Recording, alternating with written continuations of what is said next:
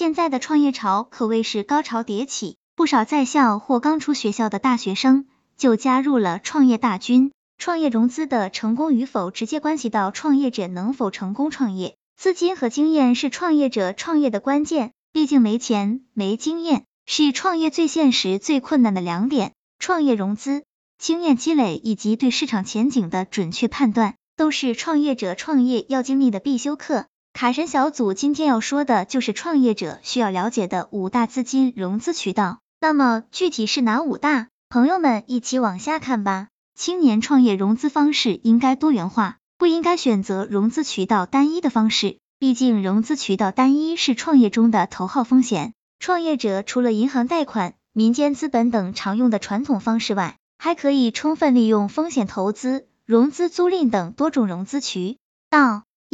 银行贷款。银行贷款被誉为创业融资的蓄水池，在创业者中很有群众基础。而银行贷款也分为四种，分别是抵押贷款、信用贷款、担保贷款以及贴现贷款。二、风险投资。百姓眼里的风险投资家手里都有一个神奇的钱袋子。从那个钱袋子掉出来的钱，能让创业者坐上阿拉丁的神毯一飞冲天。高风险高回报的投资，说的就是风险投资。风险投资家是不会永久的和创业企业捆绑在一起。风险投资家以参股的形式进入创业企业，为降低投资风险，在实现增值目的后，从而退出投资。高科技创新企业是风险投资的首选。三、民间资本。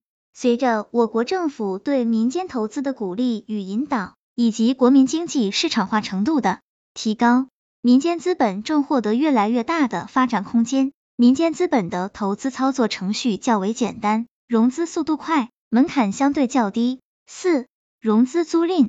融资租赁是一种以融资为直接目的的信用方式，表面上看是借物，而实质上是借资，以租金的方式分期偿还。融资租赁优势，不占用创业企业的银行信用额度，创业者支付首笔租金后即可使用设备，而不必在购买设备上大量投资，这样资金就可调往最急需用钱的地方。五、信用卡融资，信用卡融资是近几年新兴起的一种融资方式，创业团队的成员早期自己有多张信用卡，且信誉度良好，是非常容易贷出不少资金来进行周转。而不少朋友通过玩卡技巧来买房，也是信用卡融资的一种。卡神小组总结：现在创业潮还是十分火热，有微商团队，有做特色餐饮，还有是做科技类产品。但是不约而同的都会碰到一个问题：资金。资金是任何产业的血液，你资金充足，你的项目起步和发展就会容易很多，轻松很多。